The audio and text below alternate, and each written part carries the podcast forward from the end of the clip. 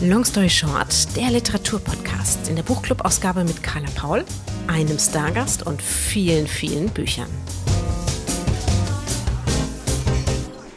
Du hörst die Tür, du hörst die Schritte und dann hörst du jemanden nachdenklich sagen, wie sieht's denn hier aus? Dann ist das erklärt.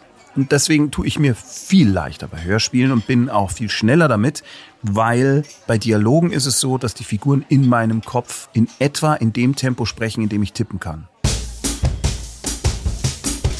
Mein heutiger Gast im Long Story Short Buchclub ist der Autor, Musiker, Schauspieler, Produzent und Steamer Tommy Krappweis. Zuhörende meines äh, Semesters, die kennen ihn wahrscheinlich noch aus der Sendung RTL Samstagnacht oder als Erfinder von Bernd das Brot. Fantasy-Fans lieben seine inzwischen auch verfilmte Buchreihe Mara und der Feuerbringer sowie die Hörspielreihen rund um Ghost Sitter, Rufus T. Feuerflieg, Kohlraben Schwarz und viele weitere, die er mit seiner Firma Bumfilm produziert. Und neben seinen vielen abenteuerlich-literarischen Arbeiten, da streamt er noch regelmäßig auf dem Kanal Wild Mikes zu gesellschaftspolitischen Themen vor inzwischen schon über 30.000 AbonnentInnen. Wie und warum er überhaupt so vielseitig kreativ geworden ist, welches besondere Buch ihn seit seiner Kindheit begeistert und begleitet und warum er sich mit seiner Stimme im Kunst- und Kulturbereich so klar politisch positioniert, darüber hat der hauptberufliche Märchenonkel, Abenteuerplaner und Ohrenfüller mit mir im Podcast gesprochen. Wenn ich dich hier als ja, modernen deutschen Märchenonkel bezeichne, ist das für dich ein Kompliment oder eine Beleidigung? Ach, ich kann damit sehr gut leben es ist ja so, da ich ja so viele verschiedene Dinge mache, ist es zwangsläufig so, dass dann irgendwas immer so hintenüberfällt, wenn man versucht, einen Sammelbegriff für die Dinge zu finden, die ich mache. Außer man sagt, der ist halt so, der macht halt so kreative Sachen. Insofern sind auch alle Teilbereiche, mit denen man mich bezeichnet, zwangsläufig zutreffend. Und Märchenonkel, da gibt's wahrlich Schlimmeres. Wir gehen ja ganz am Anfang immer richtig, richtig weit zurück. Wir haben ja schon das, das ein oder andere Jahr hinter uns und du hast wirklich schon ganz, ganz viel gemacht. Da spulen wir jetzt einfach mal ganz nach hinten. Und wie hat denn das eigentlich alles angefangen? Tatsächlich auch mit, mit Märchen oder wann wurde das so in, in deiner Kindheit geweckt, dass du dir gedacht hast, dass mit diesen Geschichten, das klingt doch nach einer ziemlich guten Sache. Ich glaube, ehrlich gesagt, also jetzt mal abgesehen von den klassischen Hörspielkassetten, die man in meinem hohen Alter ja hatte, das müsste eigentlich der Moment gewesen sein, als mein Vater mir seine Super 8 Kamera geliehen hat. Da war ich acht Jahre alt. Also äh, für die Leute, die das nicht wissen, Super 8 war also ein Film, äh, also ein, ein, ein, eine Kamera, wo man richtig Film aus Celluloid eingelegt hat und man konnte dann so zwei Minuten filmen, in meinem Fall stumm, aber immerhin in Farbe. Und dann musste man sechs Wochen warten, bis das Ding vom Entwickeln kam. Und das war eigentlich so der Moment, das war die Initialzündung, überhaupt irgendwas kreativ zu machen, weil das, ich habe dann angefangen mit Lego-Figuren und mit Asterix-Spielfiguren Stop-Motion-Filme zu machen. Und da war zwangsläufig sehr schnell die Frage, was machen die denn dann da? Also hampeln die da einfach nur rum, laufen hin und her oder erzähle ich irgendwas? Und kurz danach, also in der dritten Klasse war es dann so, dass die Idee aufkam seitens der Klassenlehrerin, ein Theaterstück zu spielen für den Abschluss der vierten Klassen. Und ich habe dann in einer einem Anflug von maßloser Selbstüberschätzung gesagt, ich möchte gerne ein Pumuckl-Theaterstück schreiben. Und habe dann auf der Schreibmaschine meiner Mutter die, ein Theaterstück geschrieben, also umgeschrieben. Ich habe eine Originalgeschichte genommen, Pumuckl und die Grippetabletten und habe das umgeschrieben, äh, dass das ein Theaterstück ist. Oder was ich damals für ein Theaterstück hielt. Und das wurde dann auch tatsächlich aufgeführt mit mir als Pumuckel. Und ich glaube, es war grauenhaft. Da war irgendwie so für mich klar, das macht mir Spaß, das möchte ich machen. Und ich habe eigentlich seitdem damit einfach nur nicht aufgehört.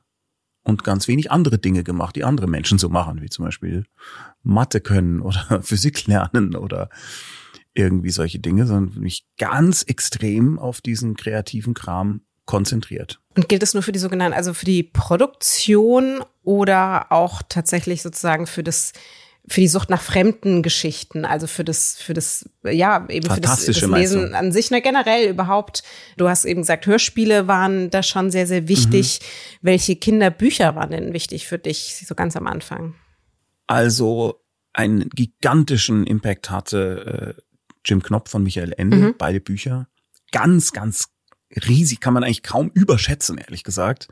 Weil mich das so dermaßen umgehauen hat, diese Mischung aus Humor und Märchen und Fantasy, Unterhaltung für die ganze Familie, weil wenn du das als Erwachsener liest, wie ich äh, vor fünf Jahren feststellen durfte, ist das genauso unterhaltsam. Also fand ich es mhm. genauso unterhaltsam und clever und ungewöhnlich und und äh, fantasiereich. Hab noch mal ganz andere Dinge da entdeckt. Also das hat mich wirklich massiv beeinflusst, zusammen mit der Hörspielversion und der Augsburger Puppenkiste. Ich war ein mhm. gigantischer Augsburger Puppenkiste-Fan, bin ich immer noch. Und ich habe auch als Kind Marionetten gebaut und gesammelt und gespielt und ich glaube, ich hatte 15 oder 20 Marionetten. Davon 10 spielbar, die anderen waren von mir gebaut. Und das hat mich maßgeblich beeinflusst und etwas später dann von Max Kruse ungewöhnlich die Reihe Lord Schmetterhemd. Warum ungewöhnlich? Naja, weil das so ein bizarres, also normalerweise würde man von Max Kruse sagen, das Urmel. Das ist so das bekannteste, was er gemacht hat, würde ich sagen. Aber Lord Schmetterhemd war so abgefahren, weil es ein Genremix war. Also etwas, was äh, heute noch in, insbesondere in Deutschland, ein ganz großes Problem ist, wenn du das Wort Genremix erwähnst. Es wird besser, aber du musst immer noch dazu was erklären. Und dieses Buch unter dem, nee, Deckmantel kann man ja nicht sagen, der Kinderliteratur. Es war schon Kinderliteratur, aber es war halt gleichzeitig auch so viel mehr, weil es so verrückt ist. Es ist eine Geistergeschichte, es ist ein Western, es ist ein Abenteuer, es fängt in Schottland an und geht dann nach Amerika und es hat ganz abgefahrene Gags, wirklich auch gruselige Szenen, völlig seltsame Charakter. Es äh, hat natürlich dadurch, dass es aus den, äh, ich glaube, es ist Anfang der 80er rausgekommen, es hat natürlich diesen ganzen ziemlich grausigen, Winnetou-esken Klischee-Kram über die American Natives, die, was ja der Zeit damals entsprechend war. Aber als wir dann da ein Hörspiel daraus machten durften, viele, viele, viele Jahrzehnte später, haben wir da eigentlich den meisten Fokus drauf gelegt, um das irgendwie so abzudaten, dass das respektvoll ist. Nicht, dass Max Kruse nicht respektvoll war, sondern es war einfach in dieser Zeit völlig in Ordnung, das so zu machen also zumindest vielleicht nicht für die American Natives, mit Sicherheit nicht, aber innerhalb der typischen weißen Gesellschaft, in der wir uns befanden und in der Max Kruse geschrieben hat. Aber das hat mich so umgehauen, dieses Ding. Ich fand das so irre. Ich weiß auch gar nicht, warum genau das. Äh, aber ich habe halt in der in der Bibliothek das Ding gefunden, habe das angefangen und ich glaube, ich habe das bestimmt 40 Mal gelesen. Wahnsinn. Oder 50 Mal. Irre. Ja gut, man muss Warum? dazu sagen, wir hatten damals nicht so viel. Wir hatten ja nichts.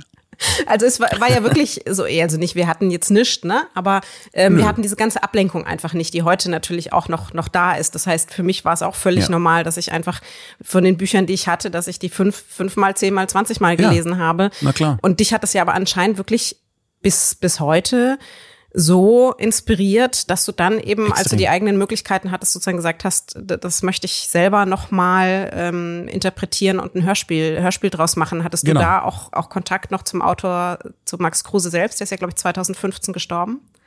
Ich hatte zu seinen Lebzeiten zu ihm und seiner großartigen Frau äh, Kontakt. Wir haben uns zum Abendessen getroffen, denn ich wollte ursprünglich aus Lord Schmetterhemd einen Kinofilm machen. Mhm. Und da haben wir uns so gut verstanden. Das war so ein lustiger und wunderbarer Abend. Aber ich habe es damals, das war, wann waren das vielleicht 2011 oder so? Ich weiß nicht mehr. Nicht geschafft, äh, so ein abgefahrenes Ding auch nur ansatzweise in die Richtung einer Verfilmung zu rücken. Also von, äh, also ich habe nicht mal Drehbuchförderung bekommen, weil ich wurde nur angeschaut wie ein Reh im Fernlicht, was ich damit denn jetzt will. Und erst viel später, leider erst nach äh, dem Tod von Max Kruse, hat sich durch unsere Zusammenarbeit ursprünglich mit Audible ergeben, dass wir halt im Hörspielbereich so unglaublich stark waren mit der Firma plötzlich, dass andere Firmen, in dem Fall Edel, zu uns kamen und gesagt hat, wollt ihr nicht für uns mal ein Hörspiel machen? Und dann habe ich ihnen eben Mara und der Feuerbringer und Lord Schmetterhemd vorgeschlagen und beides haben wir dann zusammen gemacht. Und Dafür habe ich dann äh, mit der Erbgemeinschaft von äh, Max Kruse Kontakt aufgenommen, was in unserem Fall leicht ging, weil Dana Geisler, Nichte von Max Kruse, auch in anderen von unseren Hörspielen schon gesprochen hatte und wir uns eh gut verstanden. Und sie ist so ein bisschen, dadurch, dass sie eben auch einen künstlerischen Beruf hat, äh, so zuständig innerhalb der Familie, äh, zusammen mit der Agentur natürlich. Und ich habe erzählt, was ich machen möchte wo ich etwas updaten möchte, was ich aber auf gar keinen Fall antasten will und was ich unbedingt genauso erhalten möchte, wie es war. Und damit habe ich Gott sei Dank äh, die Dana und auch die Familie sehr begeistert und ich glaube, sie zählen jetzt auch zu den größten Fans des fertigen Hörspiels, was mich wirklich, wirklich sehr, sehr glücklich macht. Und ich habe auch schon die Info bekommen, wenn ich es weiterschreiben möchte, also über die existierende Geschichte hinaus, hätte ich auch dafür das, äh, das Daumen hoch und könnte tatsächlich die Geschichte von Max Kruse weiterschreiben, wenn ich das möchte. Wow. Was der absolute Wahnsinn ist. Das ist ein Ritterschlag für mich. Und es hat so Spaß gemacht, das aufzunehmen. Und Dana hat auch eine der Rollen gesprochen in dem Hörspiel, die von Tante Turkey, also einem lebensgroßen Truthenne, die als Geist zurückkommt. Das ist alles sehr abgefahren. Man muss die Inhaltsangabe einfach mal lesen. Und ähm, sie hat mir dann gesagt, also das Lustige war, wenn sie die Figur gesprochen hat, hat sie dann immer ihre Großmutter gehört. ich fand das alles, äh, das war ein rundum äh, wunderbares Ding und das war ein super Erfolg für Edel. Und ja, also das war wirklich einer der großartigsten Momente. Vergleichbar mit dem Moment höchstens, als Josef Göhlen, der Autor von Bilbo und seine Bande, mir gesagt hat, äh, er würde mir dieses Franchise sozusagen auch überlassen. Und ich hätte da sein Vertrauen, das umschreiben zu dürfen und auch fortsetzen zu dürfen. Und da haben wir auch ein Hörspiel draus gemacht, da für Amazon Music. Und das hat auch super funktioniert. Das war toll. Jetzt sind wir aber schnell in der Gegenwart gelandet. Ich ziehe dich gleich wieder zurück, keine, keine Sorge, aber ich stelle mir Mist. vor, wie, ja, wie seltsam sich das manchmal anfühlen muss, sozusagen für den kleinen Tommy, wenn man so zurückguckt und sich vorstellt, okay, man hat es damals so geliebt und darf dann als Erwachsener, natürlich durch eigene Arbeit, aber es ist mhm. trotzdem mhm. auch ein großes, großes Privileg, sowas umsetzen, ähm, das, das ist ja ein ganz großes, großes Geschenk. Absolut. Und wir haben ganz, ganz viel gesprochen im Literaturbereich über das, was du auch schon ein bisschen angeteasert hast. Wie gehen wir damit um, wenn wir sagen, also eigentlich war die Grundidee von diesen Kindernbüchern ziemlich toll und die haben uns begeistert. Mhm. Und ähm, bis heute tun sie das, aber eben manche Abschnitte davon, die würden wir heute jetzt unseren eigenen Kindern ähm, so, so anders nicht so nicht vorlesen oder anders erklären. Wie gehst du dann da als Autor damit um? Weil da ja schon sehr wild diskutiert wird sozusagen, was unterbindet man da, wie interpretiert man das kreativ, wie geht man damit um? Und du kannst das ja aus drei Blickwinkeln tatsächlich beurteilen. Du bist einmal ein Leser, du bist ein Autor, aber du bist auch Produzent. Genau. Und wie, wie gehst du dann ran an sowas, dass du sagst, so, ich würde gerne die, dieses Grundgefühl, das ich in der Kindheit hatte, das möchte ich auch an alle anderen weitergeben. Und der Grundinhalt soll bestehen bleiben, aber trotzdem möchte ich es ja modernisieren. Ähm, und wie, wie gehst du daran? Also ich gehe da progressiv dran und zwar mit dem Gedanken, ich möchte gerne möglichst für möglichst viele Menschen nebenbei die Welt verbessern. Ganz, also so wirklich so progressiv, idealistisch und überlege mir dann, wie kann ich das denn machen? Und immer in dem Moment, wo es zu einer Situation käme, wo ich das Gefühl habe, das würde die Geschichte, die Story, die, die Charakter oder irgendwas beschädigen, denke ich dann halt drüber nach, wie ich das machen kann, ohne dass das passiert. Wobei es manchmal auch richtig kompliziert ist. Und manchmal natürlich auch auf Unverständnis stößt. Also wir haben zum Beispiel in einem Ghost Sitter Hörspiel hatte ich eine Szene, wo eine offizielle Nachricht des Europäischen Hexengerichts an meine Charakter kommt. Ja, also eine Audio, Geister-Audio-Nachricht. Und ich fand es angemessen, dass in so einem offiziellen Schreiben sozusagen gegendert wird. Oder entgendert, wie immer, also mit innen hinten dran. Ich fand das passend. Ähm, das heißt nicht, dass alle meine Charakter das getan haben in dem Fall, sondern die, diese mhm. eine spezielle Sache.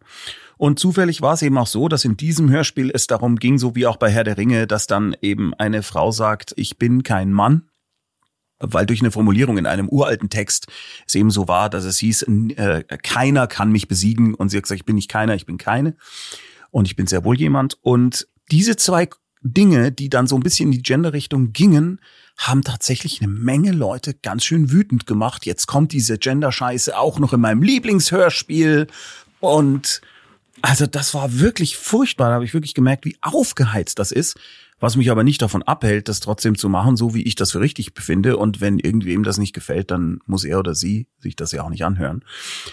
Aber bei Lord Schmetterhemd war eine Situation oder ein, ein Themenkomplex ultra schwierig und eigentlich, wenn man so will, gar nicht lösbar.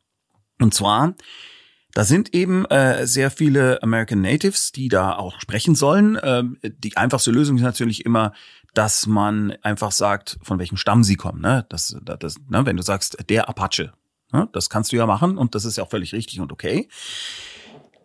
Problematisch war nur, ich wollte natürlich sowohl von der Wortsyntax als auch von manchen Begriffen her ab und zu mal auch äh, tatsächlich echte Apache-Wörter einfließen lassen. Und idealerweise sollten das natürlich Leute sprechen, die tatsächlich so einen Background haben, damit sie A, wissen, was sie tun. Das ist einfach allein schon für die Produktion wichtig, dass die Leute wissen, wie man es ausspricht.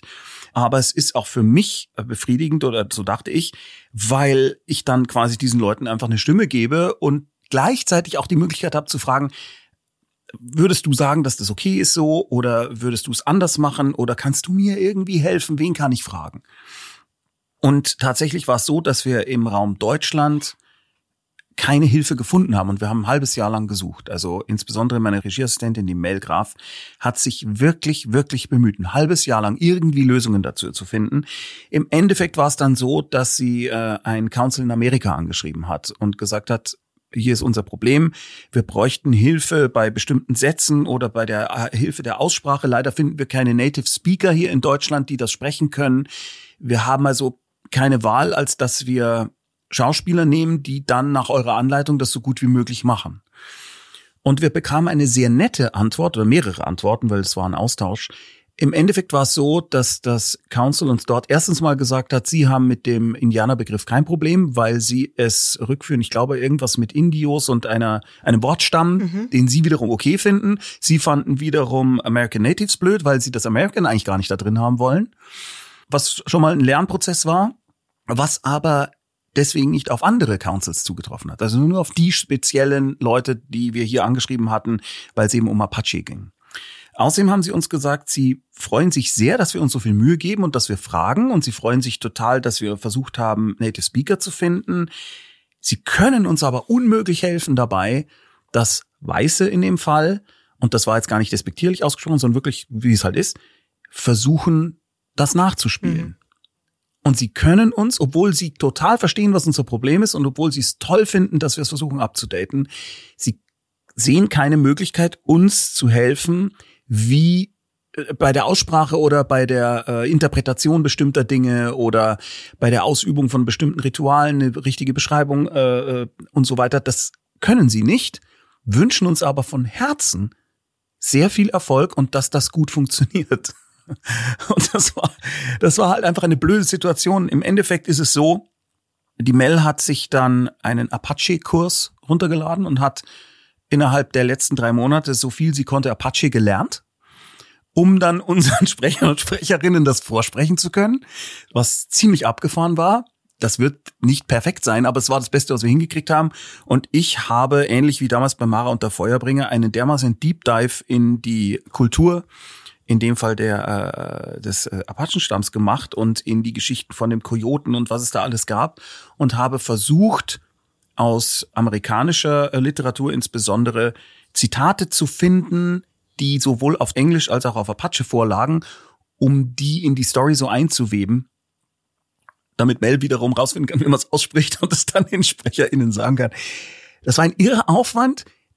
Es war aber nicht das, was ich am liebsten gehabt hätte, aber das, was ich am liebsten gehabt hätte, war für uns in dem Fall jetzt mit einem halben Jahr Vorbereitung nicht möglich herzustellen. Ne? Also das würdest du trotzdem sagen, das ist es wert und würdest du immer wieder versuchen, möglichst, immer also sagen wir mal, dem, dem Bestmöglichen eben möglichst nahe zu kommen, wenigstens. Ja, natürlich. Und zwar aus mehreren Gründen. Erstens, wie ich schon gesagt habe, ich glaube, dass man damit die Welt vielleicht ein Mühe besser machen könnte, wenigstens dadurch, dass man es versucht hat. Zweitens will ich mir nicht vorwerfen, es nicht versucht zu haben.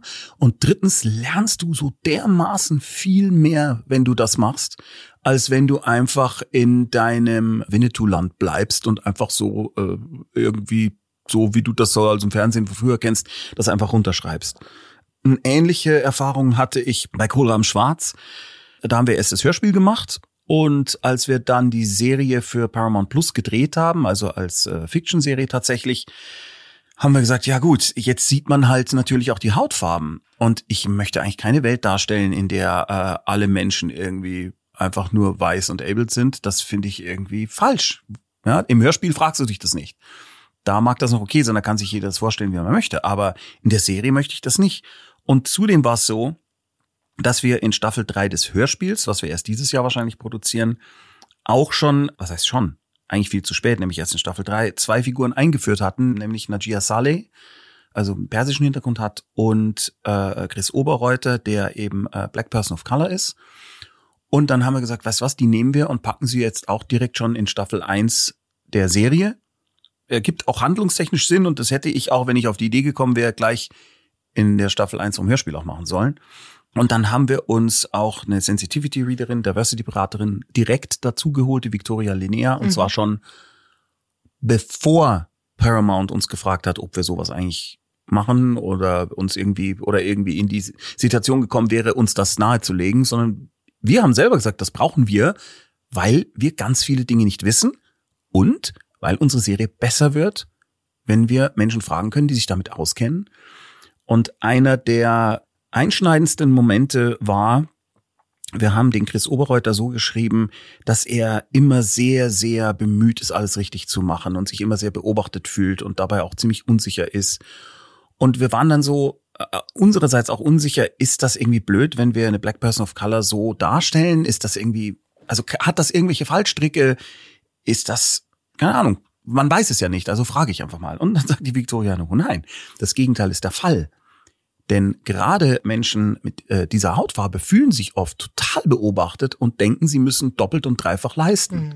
Und Tim Seyfi, das ist der Darsteller von Erdmann, der äh, türkische äh, Wurzeln hat, der hat gesagt, ihm ging das während der gesamten Schulzeit und jetzt auch noch als Schauspieler immer so, dass Leute bei ihm genauer hingeguckt haben oder er zumindest das Gefühl hatte und auch sein Vater gesagt hat, du musst zehnmal so viel leisten, damit du Anerkennung bekommst. Und das war natürlich total großartig, diesen Austausch zu haben, weil das macht die Charakter besser, es macht die Serie besser und es hilft auch dabei, dass halt Persons of Color oder äh, andere Menschen, die in irgendeiner Form nicht viel vorkommen, sich ernst genommen fühlen und plötzlich Dinge da entdecken, die sie nicht entdeckt hätten, wenn wir diese Unterhaltung nicht geführt hätten. Insofern kann ich jetzt für meinen Kram sagen, dass das immer, immer eine Bereicherung war. Immer und noch nie von außen irgendjemand gesagt hätte, ihr müsst aber Diversity, das wird ja oft so behauptet, dass das passiert. Mir ist es noch nie passiert. Es mag sein, dass es anderen Kreativen passiert ist, dass man sie darauf hinweisen musste, ob sie da jetzt selbst verschuldet sind, weil sie halt nur, äh, keine Ahnung, lauter alte weiße Männer geschrieben haben oder nicht, weiß ich nicht. Ich habe selber dieses Problem noch nie gehabt. Hm. Wir wissen jetzt also, was du als Kind gemacht hast und wie dann sozusagen auch deine, ja, deine Leidenschaft des, des selber Erzählens, des Produzierens losging. Ich habe die Erfahrung gemacht, dass ganz, ganz viele natürlich als Kind gerne lesen und man dann überhaupt erstmal versteht, oh toll, irgendwie, ich kann in meinem Kopf ja so viele Welten betreten und entwickeln, wie ich möchte. Und diese Bücher zeigen mir, wie es, wie es geht und ähm, ich kann die jederzeit betreten fantastisch und dann irgendwann ist man ist man Jugendlicher, Jugendliche und ähm, und hat dann andere Dinge im Kopf. Gab es da bei dir dann auch einen Break oder gab es da auch weiterhin Bücher, die dich, die dich begleitet haben, so auf dem Weg ins, ins Erwachsenwerden? Also es gab äh, einige Bücher, viele Bücher. Ich habe unfassbar viel gelesen, also gerade im Bereich Science Fiction und Fantasy, als ich so ja, also äh, nee, eigentlich glaube, ich habe wahnsinnig viel gelesen, bis ich so 35 war und dann sehr viel arbeiten musste oder immer mehr arbeiten musste, weil meine eigene Firma das einfach erforderte. Und dann hat es sich irgendwann mehr so in die Fachbuchrichtung verlegt, einfach weil wenn ich gelesen habe oder Zeit hatte zu lesen, dann habe ich was gelesen, was ich A für den Job brauche, also als Autor, und gleichzeitig gerne lese. Und das waren dann tatsächlich relativ oft äh, Fachbücher oder alte ähm, Sagas oder sowas. Aber es gibt schon ein paar Bücher, die mich maßgeblich beeindruckt haben und dazu gehört äh, zum Beispiel, also neben Herr der Ringe, was glaube ich fast schon logisch ist, dass es das irgendwie muss, wo ich mich ziemlich durchgekämpft habe als Jugendlicher und dann später erst gemerkt habe, dass das auch Freude machen kann, wenn man sehr, sehr lange einen Berg beschrieben bekommt. und äh, da war das tatsächlich, es waren abgefahrene Sachen. Also das eine war äh, The Chronicles of Thomas Covenant, The Unbeliever. Das ist eigentlich ein damals in den 70ern moderner Take auf Herr der Ringe. Und das was mich daran so dermaßen in meinen Grundfesten erschüttert hat, ist erstens, die Hauptfigur ist ein Autor, ich glaube irgendwo in Texas oder so, ich weiß nicht mehr genau, der schon für die 70er natürlich sehr ungewöhnlich an Lepra erkrankt ist und deswegen gewöhnt ist, dass er sie überall, dass er überall aufpassen muss, dass er sich auf keinen Fall verletzt. Ja? Das, äh, weil sich das ja sofort entzündet und dann äh, eben äh, auch zum Verlieren von Gliedmaßen und allem Möglichen führen kann, was ihm auch einmal passiert ist. Und er hat es geschafft, so diszipliniert zu sein, dass er es sogar schafft, sich zu rasieren, ohne einen Kratzer abzubekommen. Das ist wirklich eine Selbstdisziplin. Gleichzeitig gilt er in dem Ort eben als tatsächlich, ja, als Leprakranker, als unclean, in Anführungsstrichen. Niemand will mehr mit ihm was zu tun haben. Und dieser Mensch, der dann auch seine äh, Beziehung verloren hat und es nicht mehr schafft, Bücher zu schreiben und so weiter, dieser Mensch landet dann in so einem Herr der Ringe-artigen Mittelerde. Seine Krankheit ist weg. Er äh, kann durch seinen Ehering, den Weißgold-Ehering, den er nie abgelegt hat, Magie beherrschen. Und das Krasse ist, er kommt überhaupt nicht damit klar. Und das hat mich umgehauen, weil ich hatte natürlich erst gedacht, oh toll, jetzt äh, legt er all seine äh, äh irdischen Probleme ab und wird jetzt da zum Held. Er macht ganz viele schlimme Dinge erst und durch seine wiedererwachten Lebensgeister äh, vergeht er sich dann auch an einer äh, jungen Frau, was ihn fünf Bände lang schrecklich, schrecklich, schrecklich immer wieder heim, heimsucht. Und das hat, war für mich als 16-Jähriger völlig, ich kann es gar nicht, ja, dieses, dieses, pff, diese Bewegung, ne? Äh, der Kopf platzt plötzlich. Ach, so geht das auch. So krass kann das sein. Und so schrecklich und gleichzeitig großartig und so, so viel Weisheit kann man da mitnehmen. Also das hat mich wirklich komplett auf den Kopf gestellt, dieses ganze Ding. Und das andere war dann rein so, was die Fantasie und die, äh, die Möglichkeiten in äh, Fantastik angeht. Das war Riverworld von Philip Jose Farmer, der eigentlich eine tolle, äh, nur eine tolle Happy Idea erstmal hatte, wie ich finde, nämlich die gesamte Menschheit bis zurück zu, ich glaube, Steinzeit wird gleichzeitig wiedergeboren auf einem anderen Planeten entlang eines Flusses. Jeder hat alles, was er braucht. Also wie wenn man im Himmel ist sozusagen. Und es gibt keinen Grund, aufeinander einzuschlagen oder sonst was, bitteschön. Und das Krasse ist, dass halt die Menschheit trotzdem wissen will, was steckt dahinter. Dass es trotzdem wieder Leute gibt, wie, keine Ahnung, in dem Fall glaube ich war es Göring, äh, der dann einen Sklavenstaat errichtet und gleicher sein will als andere. Und dass es dann Menschen gibt wie Mark Twain, die sagen, wir müssen das rausfinden, was hier los ist. Äh, äh, dann gibt es mehrere Leute, die sich für Robin Hood halten, sind aber alles Schauspieler früher gewesen. Also so cool. Und ich glaube auch Jimi Hendrix und John Lennon und Elvis sind da irgendwo. Also es ist unfassbar großartig. In fünf Büchern, die immer abgefahrener und immer trippier werden. Aber insbesondere die ersten zwei, drei Bücher, das hat mich so geflasht und ich habe mir gedacht, genauso wie du es gesagt hast, ich kann ja überall hingehen. Ich kann überall sein. Wahnsinn. Und wenn ich jetzt auch noch anfange selber zu schreiben, dann kann ich ja noch überaller sein. ja, das war schon ein ganz wichtiger Moment in meinem Leben und eine wichtige Erkenntnis. Definitiv. Hast du dir dann das Schreiben komplett selbst beigebracht oder mit Hilfe sozusagen dieser, dieser Bücher, sozusagen dieses klassische Storytelling und dann, was muss der Held alles erleben, ähm, bis er, bis er dann am Ende irgendwie, bis alles gut ist? Oder hast du mal dann auch irgendwie Kurse dafür belegt und, und das sozusagen professionell gelernt? Oder ist, ist es einfach in dir drin? Nein. Es ist, ich, das, ich kann das nicht so genau sagen. Ich glaube, also erstens mal kann ich gar nicht so gut also es gibt bestimmte Menschen, die etwas erklären können, bei denen funktioniert das super. Das verstehe ich dann und das kann ich dann mitnehmen. Es gibt aber auch bestimmte Lernarten oder Vortragsarten, wo ich einfach nach fünf Minuten schon nur noch höre und dann irgendwo abdrifte. Ähm, ich habe am meisten dadurch gelernt, dass ich es einfach ausprobiert habe und es dann sowohl erstmal mir als auch anderen Leuten gezeigt habe und die dann gesagt haben, was ist das für ein Scheiß oder das ist ja nicht schlecht. Und ähm, ich hatte den Vorteil dadurch, dass ich ja eigentlich mit dem geldverdienenden Teil der Kreativität als Comedian angefangen habe, konnte ich mich an kleinen Sachen zuerst mal hocharbeiten und lernen, nämlich Sketchen. Da ist ja erstmal nur die Happy Idea am Anfang. Was ist, wenn jemand in eine Bäckerei reingeht und Schrauben kaufen will? Nicht das witzigste aller Zeiten, aber du weißt, was ich meine, ne? so eine also kleine Happy Idea einfach nur für eine What-If-Situation. Und da habe ich dann gelernt, Charakter zu schreiben oder Abziehbilder von Charaktern. Und die wurden halt immer besser.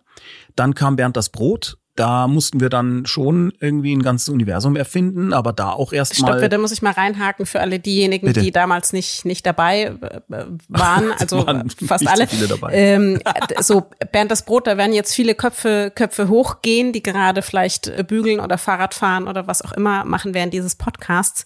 Ähm, also wie wie ist das überhaupt? Es gibt gibt glaube ich diese Legende von einer Serviette.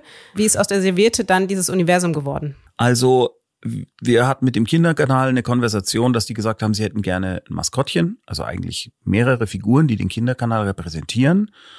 Und ich glaube, wir haben das Rennen aus zwei Gründen gemacht, nämlich erstens, weil wir am billigsten waren. Ah, drei Gründen. Erstens, wir waren sehr, sehr billig und weil wir sehr jung waren und dumm. Zweitens, wir waren tatsächlich damals bereit, alles zu verkaufen, die gesamten Rechte, weil wir noch ein bisschen dümmer waren, als wir dachten, wie dumm wir sind. Und das dritte ist, weil wir überhaupt nicht das Gefühl hatten, wie soll ich sagen, etwas Gefälliges zu präsentieren, sondern uns gedacht haben, weißt was, wir zeigen denen, was wir machen würden, was wir lustig fänden. Und haben das mit entsprechender Überzeugung vorgetragen. Und Norman Köster und ich saßen tatsächlich beim Italiener und ich habe, es war keine Servette, sondern Quittungsblock. Ich habe Normans Gesicht als Brot auf einen Quittungsblock gezeichnet. Und das sah schon aus wie Bernd das Brot. Und Norman war es, der gesagt hat, Brot ist doch lustig.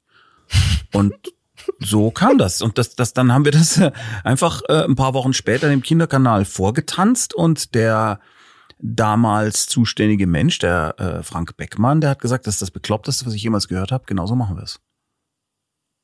So ist das passiert. Das, ich glaube, weil wir uns nichts geschissen haben, das war, glaube ich, relativ wichtig. Ja, das äh, viele, viele Kreative werden sich jetzt, werden sich heute denken, ach, das müssen aber schöne Zeiten gewesen sein und und äh, inzwischen also oder die die meisten sozusagen in einem bestimmten Alter die die die alle auch schon mal irgendwie vom Feiern nach Hause gekommen sind und dann nachts gedacht haben habe ich jetzt also ist da wirklich ein ist da ein Hab Brot im Fernsehen ja. ähm, werden werden das natürlich kennen und auch das Universum drumherum das bedeutet aber vielleicht können hier ja äh, mithörende AutorInnen oder andere Kreative was was lernen 100 Millionen Menschen kennen Bernd das Brot leider ja. wurden dir dafür aber nicht 100 Millionen überwiesen Genauso ist es. Also, man, wir mussten uns damals halt auch entscheiden, möchten wir diesen Job haben mhm. und Fame und Fortune und vielleicht einen Grimme-Preis bekommen für diese irre Idee oder sagen wir, nein, das verkaufen wir nicht und haben den Job halt nicht. Damit will ich nicht sagen, dass das toll vom Kinderkanal damals, wie gesagt, war, dass sie gesagt haben, ja, das muss halt jetzt so sein. Nicht ohne Grund wurde später dann der Bestsellerparagraph eingeführt, der es uns theoretisch ermöglichen würde, da herumzuklagen. Aber wir sehen gar keinen Grund dazu, denn wir drehen seit, ich glaube schon 20 oder 25 Jahren, äh, schreiben und drehen und produzieren wir Bernd das Brot, sind da total happy damit. Der Kinderkanal hat kein Problem damit, dass wir nach draußen gehen und sagen, wir haben das erfunden. Wir haben da absolut davon profitiert und der Kinderkanal auch. Und da der Kinderkanal eh kaum Merchandising oder irgend sowas macht, weil naja, als öffentlich-rechtlicher Sender ist es ein bisschen schwierig, wenn du da quasi nebenbei Geld verdienst. Oder äh, es hat zumindest bestimmte Hürden. Ist das jetzt nicht so tragisch und wir hatten auch kein Interesse, jetzt mit Bernd das Brot zu ProSieben zu gehen. Warum? Insofern muss ich sagen, dass sich das, obwohl man auf dem Papier sagen muss, es ist nicht in Ordnung, ein Total Buyout zu akzeptieren. Definitiv nicht. In diesem speziellen Fall war das für uns ein totaler Glücksfall und äh, ich bin nach wie vor der Meinung, das war das Richtige. Und ich muss noch eine Sache dazu sagen, von wegen, es war früher so einfach. Also nachdem diese grundsätzliche Bereitschaft des Kinderkanals da war, haben wir noch ein Jahr lang, ich weiß nicht wie viel tausend Seiten Konzept geschrieben, bis dann irgendwann mal auch das Greenlight kam, was zu produzieren. Also das war dann wieder so die Kehrseite dessen, was man dem öffentlich-rechtlichen Fernsehen so nachsagt. Das war die absolute Entwicklungshölle. Also es war wirklich furchtbar. Nicht so furchtbar wie spätere Dinge, die dann überhaupt nichts geworden sind. Da kann ich auch lustige Geschichten erzählen. Aber das war schon wirklich krass. Also wir fahren nach Erfurt, geben das ab. Und während wir das pitchen, was wir da in 400 Seiten zusammengeschrieben haben über die Charakter, die das Universum und so weiter, haben die Leute, denen du es erzählst, schon eigene Ideen und sagen, äh, das ist ja total nett, aber habt ihr mal überlegt, wenn die in so einer Tankstelle wohnen? Und du denkst, es kann doch jetzt nicht wahr sein. Alter. Aber wir haben uns dann zusammengerauft und es hat funktioniert und das, was dabei rauskam, war super. Aber das war für uns schon auch wirklich eine Erfahrung, die uns sehr viel gelehrt hat, möchte ich mal vorsichtig sagen. Also einfach war es nicht. Du hast gesagt, so bis, bis 35 hat Literatur ähm, auch eine große Rolle gespielt. Einfach, du hattest ganz viel Zeit. Dann, dann kam das Business dazwischen, so wie wir alle. Wir stellen irgendwann fest, das ist, aber es läuft hier alles sehr unglücklich, wenn ich meine Miete nicht bezahlen kann. Und wie ist das inzwischen? Also du produzierst ja richtig, richtig viel. Du hattest in der Zwischenzeit eine dreiteilige Fantasy-Reihe selber, Mara und der Feuerbringer. Daraus ist ähm, auch ein Film geworden. Daraus ist auch mhm. ein ist auch ein Hörspiel geworden und, und, und. Ähm, dann die schon erwähnte Reihe Lord Schmetterhemd. Dann Ghost Sitter, glaube ich, ist jetzt 17 erschienen. 17 oder 18. Und es gibt sogar einen Spin-off noch dazu, der heißt Die fantastischen Fälle des Rufus T. Feuerflieg mit Wiegald Boning. Und da sind wir, glaube ich, schon bei 26. Und dazu macht meine Firma auch andere Sachen, die herangetragen werden, wo wir quasi einfach nur in Anführungsstrichen die Umsetzung machen. Also das waren die Flüsse von London zum Beispiel, ne, diese diese ganze Reihe haben wir als Hörspiel umgesetzt. Ben, ben Aronovic, glaube ich, ne? Genau. Ich glaube, da fehlen noch ein paar Abenteuer jetzt am Ende, aber ich gehe mal davon aus, Audible wird die Rechte da jetzt momentan nicht haben, sonst würden wir das weitermachen, weil es war sehr erfolgreich. Dann haben wir für Markus Heitz einige Sachen umgesetzt, ähm, auch sehr erfolgreich. Die Meisterin und zuletzt ähm, Rippers Daughter. Das machen wir schon auch, das machen wir aber immer weniger, weil mein Output erfolgreich, gut, stetig läuft. Und wir natürlich logischerweise am liebsten Sachen machen, die quasi, wo die Rechte bei uns sind. Was aber bedeutet, also du schreibst du das dann alleine oder habt ihr ein Team, das sich regelmäßig trifft?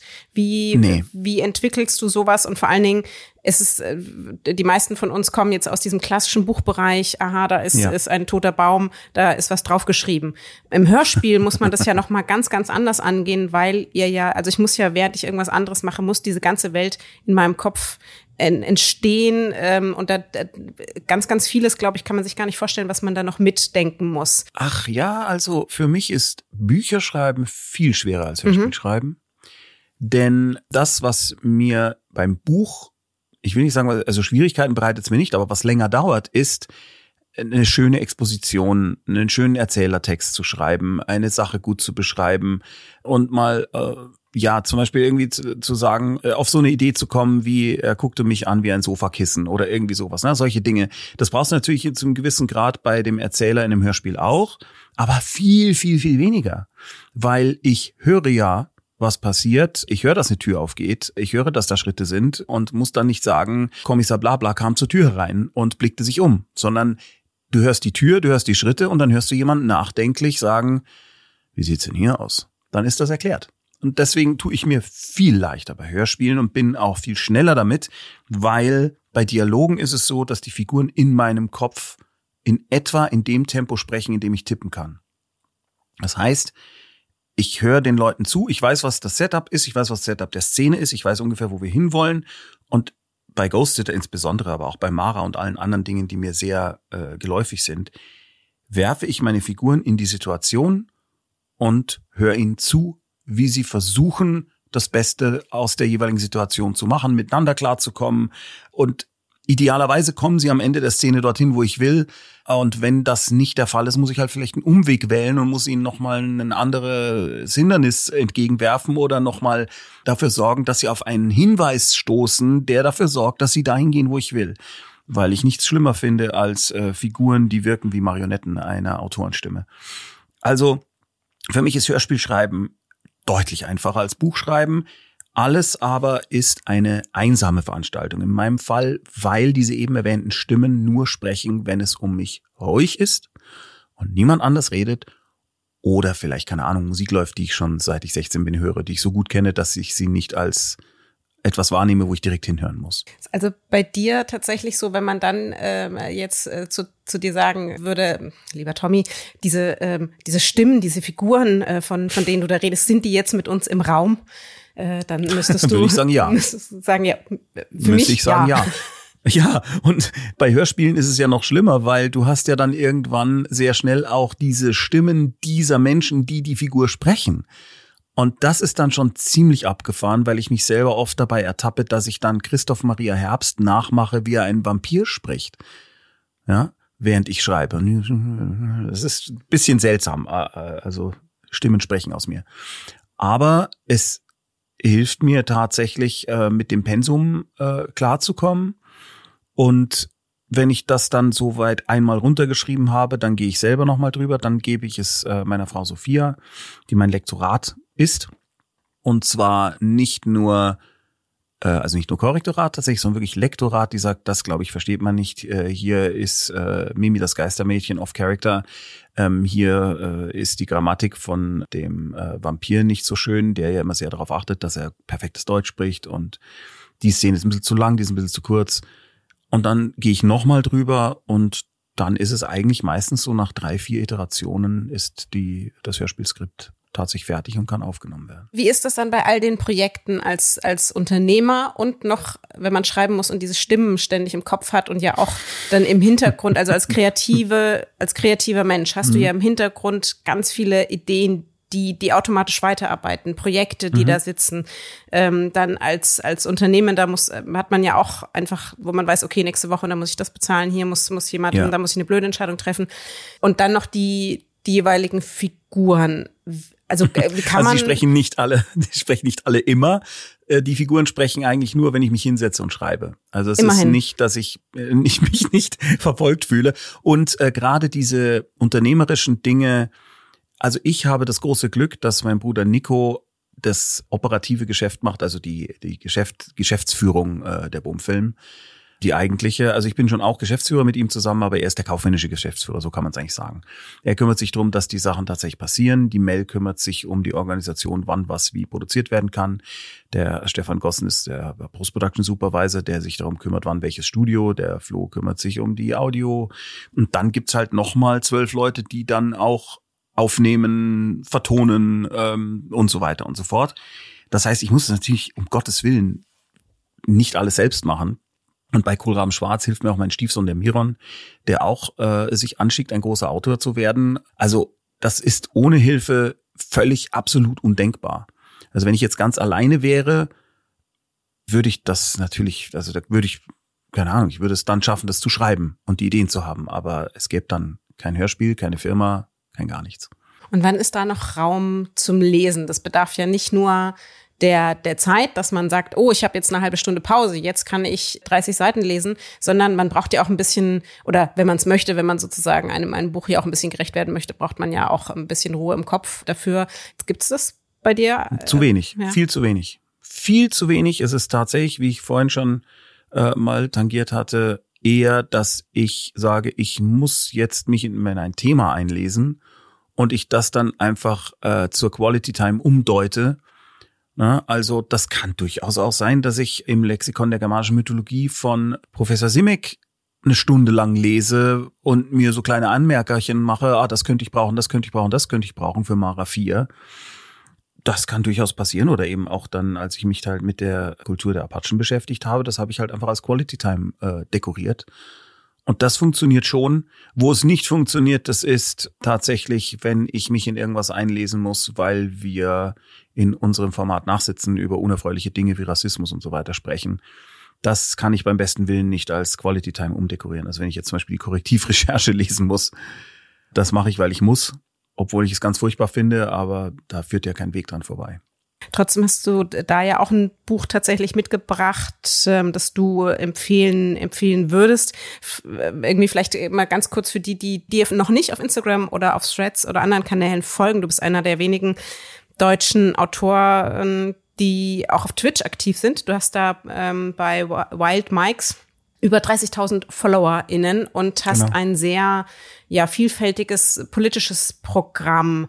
Auch das ist ja eine eine Entscheidung, dass man sagt, okay, ich bin auf der einen Seite Verlage würden sagen, ach, hm, das ist aber das ist für die Marke aber nicht so schön.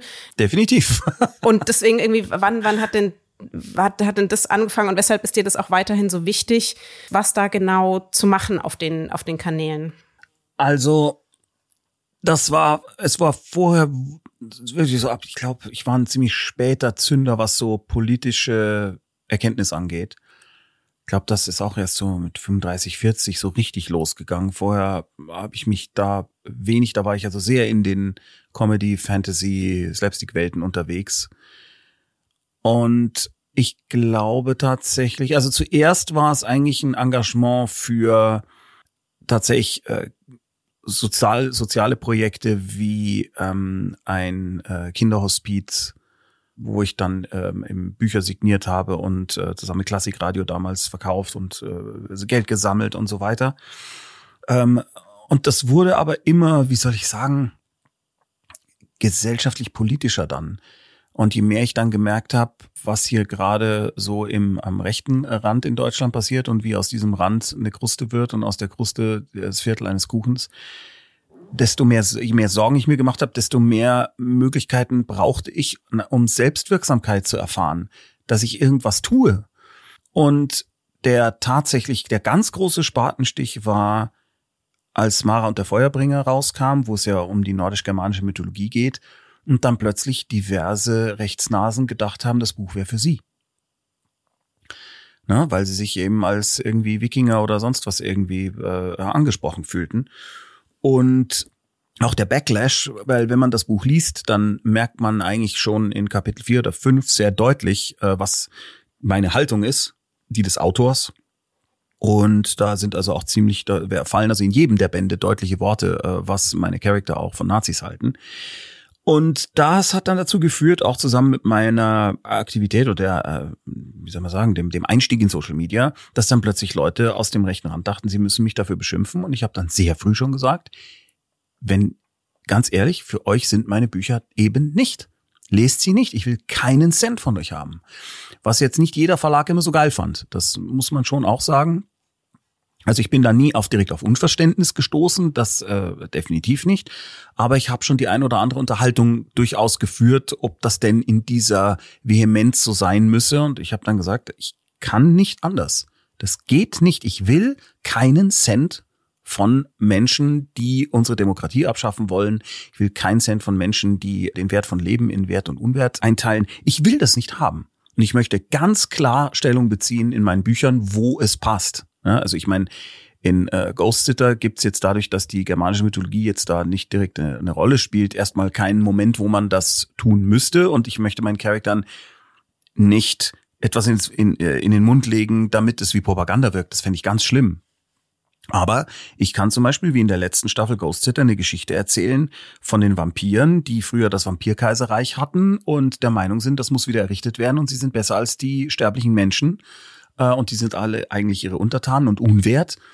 Also so eine gewisse äh, subtile oder mehr oder weniger subtile Allegorie auf die äh, Reichsbürger und auf den Nationalsozialismus einfließen lassen, eigentlich eher zur Bereicherung der Story und dadurch dann vielleicht auch eine, eine Art von Statement setzen. Eigentlich war es bei Mara und der Feuerbringer, dass das so losging, dass ich da irgendwie gemerkt habe, Moment, das finde ich aber alles ziemlich kacke, da muss ich irgendwas machen und dann gemerkt habe, ich bin nicht ganz ohnmächtig, denn ich kann mich in Social Media positionieren, ich kann in meinen Büchern eine klare Message verpacken.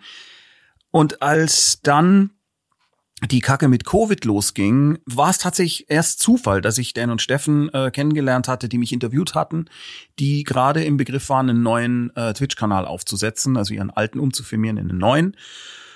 Und dann habe ich gesagt, wisst ihr was, da würde ich gern mitmachen, weil ich möchte schon seit längerem eine Talkrunde machen, in der es einen Host gibt, der oder die zugibt, keine Ahnung zu haben. Und das kann ich beim öffentlich-rechtlichen Fernsehen nicht unterbringen, weil die einfach gewachsene andere Struktur haben. Da gibt es die Art von Fragestellung nicht, sondern da möchten eigentlich die Hosts immer schon den Eindruck erwecken, sie wüssten exakt, wovon sie sprechen und stellen dann lauter so, ist es nicht so, Komma, das Fragen. Und das wollte ich nicht.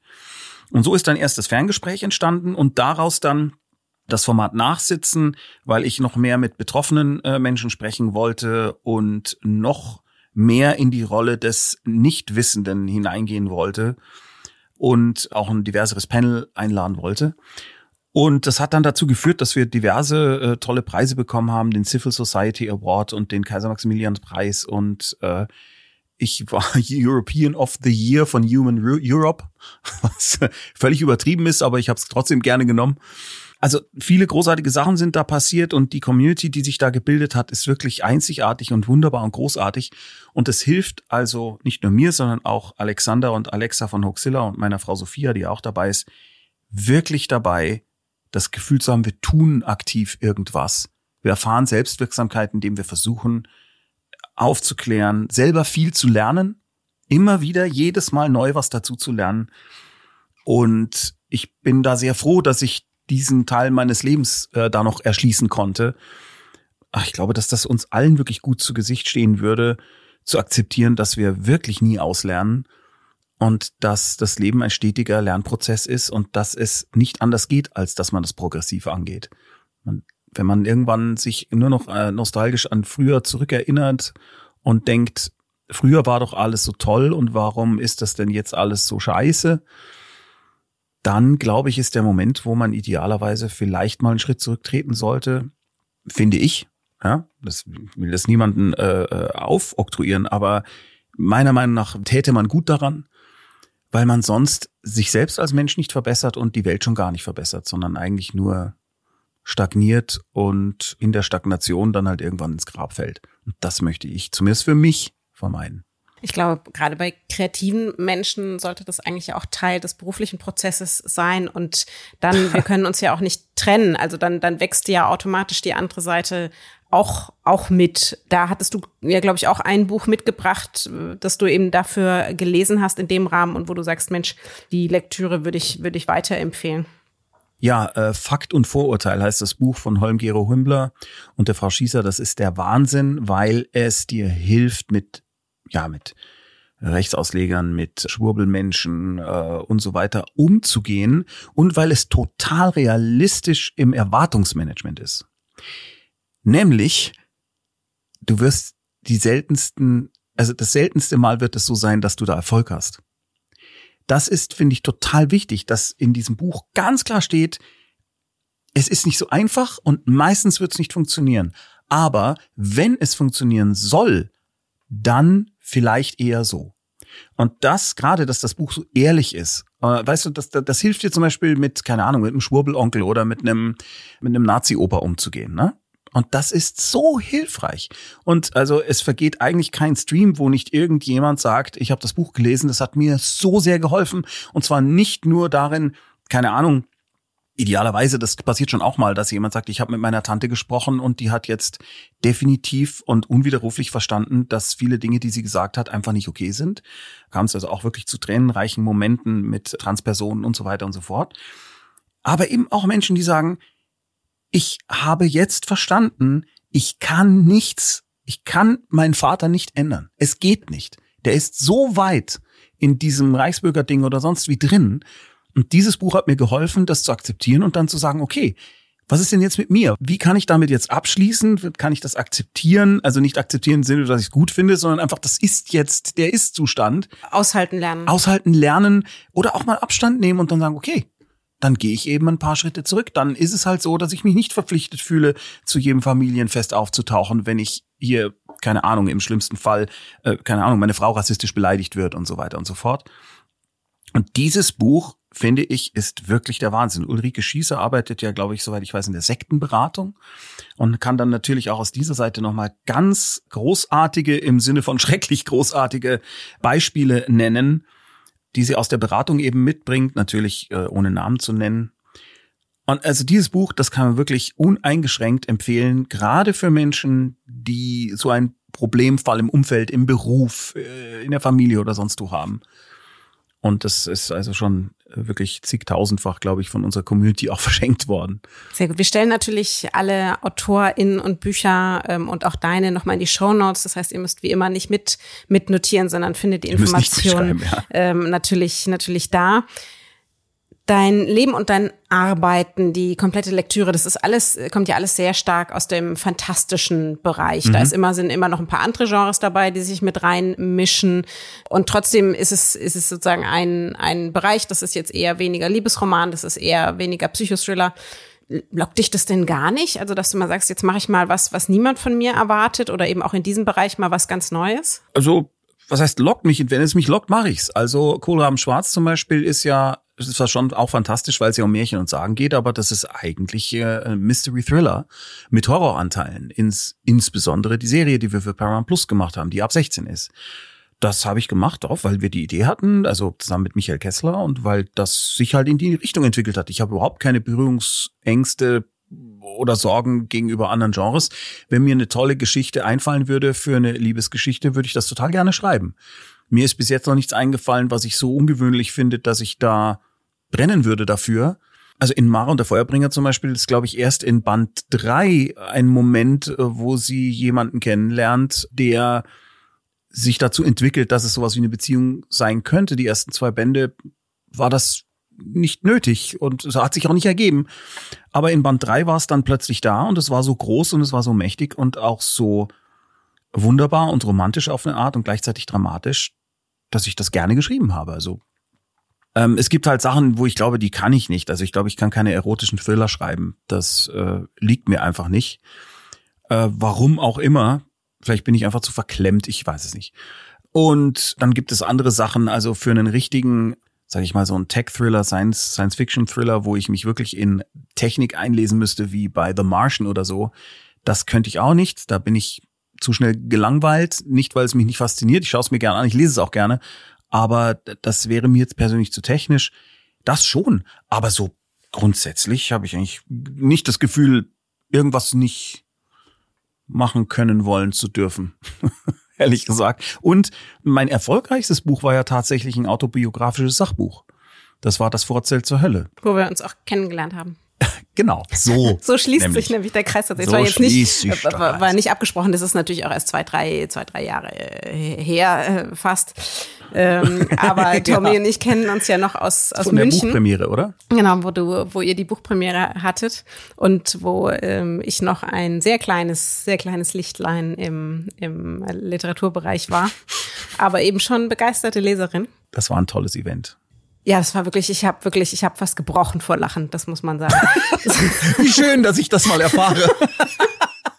Sag mal, ich habe gekotzt vor Lachen. Wie schön. Nee, aber das war wirklich. Äh, Komplimente das, kann ich. Ja, ja, ja, da bist du wirklich einzigartig. Mach was draus. Äh, Glückwunschkartenschreiberin oder sowas vielleicht. Ich freue mich so, dass du Geburtstag hast, dass ich kotzen könnte. Und äh, also dieser Abend war wirklich besonders. Ähm, der hat natürlich in meiner Erinnerung jetzt nochmal an dramatischer Tiefe gewonnen, weil unser Vater vor vier Jahren in einem Fahrradunfall verunfallt ist, gestorben ist. Was daran halt wieder so typisch ist, ist, dass er vorher auch immer schon gesagt hat, er möchte entweder, wenn er stirbt, äh, einschlafen und es nicht merken oder mit, äh, wie hat er immer gesagt, äh, einfach Batsch aus. und das, das hat er geschafft und auch noch bei seinem Lieblings, seiner absoluten Lieblingsbeschäftigung Fahrradfahren das war wirklich was ganz Besonderes für mich, dass ich mit meinem Vater das machen konnte, weil ehrlich gesagt, wir hatten vorher nie so wirklich Gemeinsamkeiten. Außer dem Humor gab es nicht so wirklich was, was wir richtig als Vater und Sohn miteinander machen konnten. Also auch in meiner Kindheit wenn es da ums Lego-Spielen geht, da musste ich ihn eher nötigen, dass er das mal macht. Der hat mir schon auch mal was vorgelesen und so. Das hat er schon gemacht, das hat er auch toll gemacht. Der hat auch ab und zu Gedichte geschrieben, wenn er irgendwo als Nikolaus aufgetreten ist oder in seinem Radlverein oder so, bei irgendwelchen Jubiläen. Das war schon irgendwie in die kreative Richtung, aber das hat er auch dann alleine gemacht. Und wir konnten, wir hatten nicht wirklich was, was wir zusammen machen konnten. Und so spät dann erst. Wirklich erst damals beim Vorzeit zur Hölle als ich gesagt habe, ich möchte über unsere Campinggeschichten schreiben und bitte schreib du deine Sicht der Dinge in das Buch. Erst da haben wir wirklich echt zusammen was gemacht, was uns beiden gleich viel Spaß macht. Ja, dann das war echt irre. zwei Bücher auch draus geworden. Genau, es sind zwei. Das erste war Das Wort zur Hölle und das zweite war Sportlerkind, weil mein Vater natürlich nicht nur immer wollte, dass ich Spaß habe an Camping, was ich nicht hatte, äh, sondern auch wollte, dass ich Leistungssportler werde, was ich nicht wollte mein Vater gehört halt zu dieser Art von Mensch oder vielleicht nennen wir es auch Generation, die sich gedacht hat, das machst du jetzt mal und wenn du es dann machst, dann siehst du schon, dass es dir gefällt. Und es hat halt nicht funktioniert. 18 Jahre meines Lebens lang hat es nicht funktioniert. Ich hatte keinen Spaß und zwar konsequent nicht. Und mein Vater natürlich dann auch nicht wirklich, hat es aber nie aufgegeben. Und aus diesem Spannungsfeld, das ist natürlich fantastischer Comedy-Stoff, aber die Geschichten, die ich da erzähle und auch er erzählt, aus seiner Perspektive, sind halt einfach alle wahr. Und das macht es gleichzeitig dramatisch und sehr, sehr lustig. Weil es eben auch zwei verschiedene Wahrheiten äh, sozusagen ja. dieser Vergangenheit sind. Ja. Und, äh, und das, ja, ich, also ich glaube, man erkennt, erkennt vieles aus der Generation auch ein bisschen in sich, in sich wieder. Mhm. Also, dass ich auch liebe Grüße an meinen Vater. Es tut mir leid, dass all die, dass all die Tennisstunden völlig umsonst waren. So, es ist, glaube ich, Traumabewältigung für eine ganze Generation da sei natürlich auch drauf, drauf hingewiesen, wenn ihr sagt, naja, Fantasy weiß ich nicht so und ähm, dann vielleicht gern, wenn es ein bisschen lustiger sein darf, gern die Sachbücher. Mhm. Wie sieht's denn aus mit deinen literarischen Träumen in der Zukunft? Tatsächlich sind die sehr niederschwellig. Ich möchte einfach nur genug Zeit haben, um Mara 4, 5, 6 zu schreiben. Das liegt mir so am Herzen. Die Story ist fertig. Ich weiß, was ich machen will. Ich will unbedingt diese Charakter wieder in meinem Kopf haben. Ich würde es so gerne schreiben aber es ist einfach nicht möglich, dass ich mich konzentriert mal für ein paar Wochen oder Monate hinsitze und nur das mache. Es geht einfach nicht. Das liegt natürlich auch daran, dass ich eine Firma habe und dass da, äh, naja, 18 Angestellte sind, die schon gerne auch weiterhin einen Job hätten. Also ich muss konsequent weitermachen. Dann ist auch der, der Demand dieser gigantischen Fanbase von Ghost Sitter, das sind ja jetzt mittlerweile wirklich mehrere Millionen, die möchten gerne, dass das weitererzählt wird und es wäre auch total hohl, das aufzuhören. Es macht mir auch Spaß. Äh, wir hoffen, dass es eine zweite Staffel von Kohlraben Schwarz der Serie gibt. Es wird eine dritte Staffel des Hörspiels geben, so wie es im Moment aussieht. Ich komme einfach nicht dazu. Und das ist, es ist so ein ganz einfacher Traum. Ich möchte einfach nur in Ruhe das Buch schreiben, das ich schreiben möchte. Aber ja, ich habe gerade mal drei Kapitel, glaube ich, habe ich geschafft bis jetzt oder vier dann freut es uns natürlich umso mehr, dass du dir trotzdem, äh, ich hoffe, deine Fans verzeihen mir, Zeit genommen hast für, für unser heutiges Gespräch. Vielleicht kannte dich ja der eine oder die andere noch nicht und denkt sich jetzt, oh, Humor und Fantasy und Abenteuer und ziemlich viel Kreativität da höre ich doch dann auch mal rein. Da findet ihr ganz, mhm. ganz viel Material auf seinen sozialen Kanälen und könnt den Links folgen. Und da gibt's natürlich auch ganz viele Hörproben. Und dann, ja, dann kippt man ziemlich schnell rein in das Universum von Tommy Krabweis. Vielen, vielen lieben Dank, dass du heute mein Gast warst. Ich danke dir herzlich und jederzeit wieder, wobei das Quatsch wäre, weil jetzt haben wir ja erstmal genug geredet. Jetzt, jetzt langt's auch wieder. Ja, vielen Dank ja, auch. In, in vier Jahren dann wieder. Tschüss. Vielen Dank an Tommy Krabweis, dass er sich die Zeit genommen und so offen über seine Vergangenheit, sein kreativ-literarisches Schaffen und die oft unsichtbaren Hintergründe des kommerziellen Erfolgs gesprochen hat. Ihr findet alle Infos zu ihm, zu seinen Hörspielen im Twitch-Kanal und noch einmal die Titel seiner Buchtipps in den Show Notes sowie auf meinem Instagram-Kanal. Wenn wir euch für das ein oder andere seiner Bücher, Hörspiele und oder die Tipps, die er uns gegeben hat, begeistern konntet, dann freuen wir uns natürlich, wenn ihr dies in eurer Lieblingsbuchhandlung vor Ort oder eben über seine Kanäle kauft. Wenn euch das Gespräch gefallen hat, empfehlt es doch gerne weiter. Und klar, wenn ihr Lust habt, gebt mir Rückmeldung dazu. Die nächste Buchclub-Folge gibt es dann in vier Wochen dann mit einer Gästin zur Abwechslung und dazwischen ich im Austausch mit Günter Keil und wie immer mit neuen und alten, aber definitiv immer lesenswerten Büchern. Long Story Short ist eine Kooperation zwischen Carla Paul, Günter Keil und der Penguin Random House Verlagsgruppe. Happy Reading!